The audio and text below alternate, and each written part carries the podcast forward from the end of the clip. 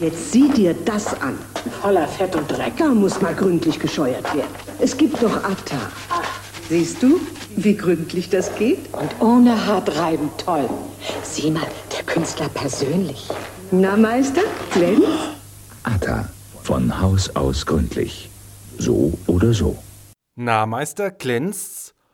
Ob die Mitarbeiterin der Reinigungsfirma das Ergebnis ihrer Arbeit in der Korbacher Kreissporthalle ähnlich stolz präsentiert hat wie einst die Damen aus der Atta-Werbung, das ist nicht überliefert.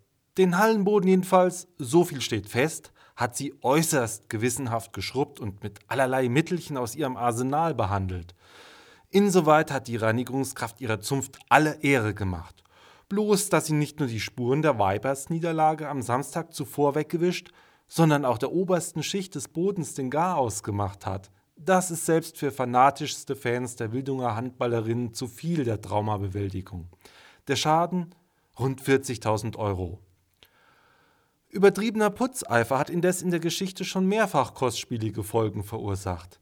Marianne Klein und Hilde Müller etwa schrieben im Herbst 1973 Kunstgeschichte, als sie im Museum Schloss Moosbräuch zu Lappen und Scheuerpulver griffen und eine scheinbar mit Heftpflaster und Mullbinden verschmutzte Badewanne blank wienerten.